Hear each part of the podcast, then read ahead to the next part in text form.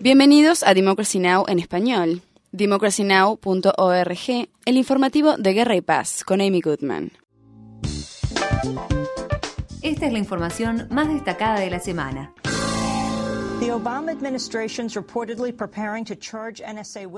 Se informó que el gobierno de Obama se prepara para acusar a Edward Snowden, el informante de la Agencia Nacional de Seguridad NSA, por sus siglas en inglés, de haber filtrado información clasificada. El FBI comenzó a interrogar a familiares y allegados de Snowden, un exfuncionario de la CIA que reveló ser el responsable de una gran filtración de documentos que describen las prácticas de vigilancia de la NSA. Mientras tanto, las Naciones Unidas aumentaron a 93.000 el cálculo del número de muertos en Siria como consecuencia de la guerra civil que lleva más de dos años, un aumento con respecto a los 59.000 muertos registrados hasta enero. La Oficina de Derechos Humanos de la ONU sostiene que un promedio de 5.000 personas mueren al mes desde julio. La ONU advierte que la cifra real de muertos podría ser mucho más elevada debido a que las matanzas continúan en forma constante a niveles extremadamente elevados.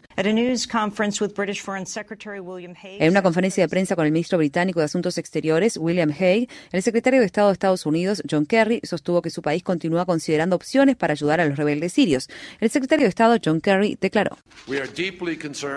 Estamos muy preocupados por la terrible situación en Siria, en particular con la participación de Hezbollah y de Irán más allá de las fronteras estatales del país, de modo que estamos concentrando nuestros esfuerzos en hacer todo lo posible para apoyar a la oposición mientras trabaja para cambiar el equilibrio en el campo de batalla.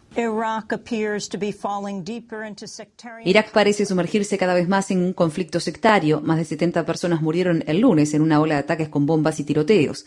Alrededor de 2.000 personas han muerto desde abril en medio de crecientes tensiones entre el gobierno iraquí, liderado por los chiíes, y militantes suníes.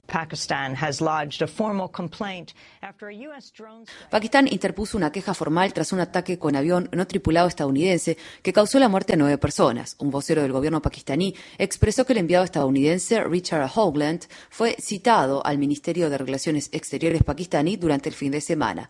Aizaz Ahmad Chaudhry declaró. Dado que este ataque con avión no tripulado tuvo lugar tras el establecimiento del nuevo gobierno, la importancia de esta queja en particular se puede evaluar debido al hecho de que el primer ministro en persona dio las instrucciones y estas se transmitieron a muy alto nivel. Esperamos que el gobierno de Estados Unidos considere dignas las quejas que ha presentado el gobierno de Pakistán y los argumentos que expresamos respecto a que resultan contraproducentes y violan nuestra soberanía. En otras noticias, el primer ministro turco Recep Tayyip Erdogan lanzó un ultimátum de 24 horas para que se ponga fin a dos semanas de protestas contra su gobierno. El miércoles, Erdogan dio a entender que daría una respuesta más dura a las protestas que azotaron al país al afirmar no hemos respondido a la violencia con más violencia. A partir de ahora, las fuerzas de seguridad responderán de forma diferente. Este aviso tiene un plazo límite de 24 horas. Erdogan realizó los comentarios un día después de que la policía antidisturbios retirara por la fuerza a miles de manifestantes de la plaza Taksim de Estambul mediante la más fuerte represión hasta la fecha. Cientos de manifestantes regresaron a la plaza después de su evacuación. En una de sus concesiones a los manifestantes, Erdogan también afirmó que consideraría realizar un referéndum sobre el tema que dio lugar a las protestas iniciales, la destrucción de un parque público. Y por último, los trabajadores griegos están realizando una huelga general en protesta contra la decisión del gobierno de cerrar el canal de televisión público del país. Los canales de ERT fueron levantados del aire abruptamente la última de una serie de medidas de recorte del gasto para satisfacer a los acreedores internacionales.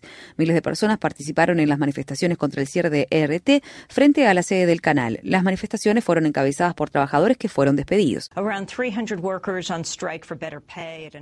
Cerca de 300 trabajadores de una fábrica de Nike en Camboya que estaban en huelga por mejores remuneraciones fueron despedidos. Un vocero sindical dijo que la carta a los trabajadores despedidos hacía referencia a la huelga, que reclamaba un aumento salarial de 14 dólares por mes. Si bien la inmensa mayoría de los 5.000 trabajadores de la fábrica participaron en la huelga, muchos empezaron a reintegrarse luego de más de tres semanas de paro. En Sudáfrica se informó que Nelson Mandela se recupera en el hospital de una infección pulmonar recurrente. El presidente sudafricano, Jacob Zuma, anunció la noticia que coincidió con el aniversario número 49 de la condena de Mandela a cadena perpetua. Para mayor información, visita nuestro sitio web www.democracynow.org barra es.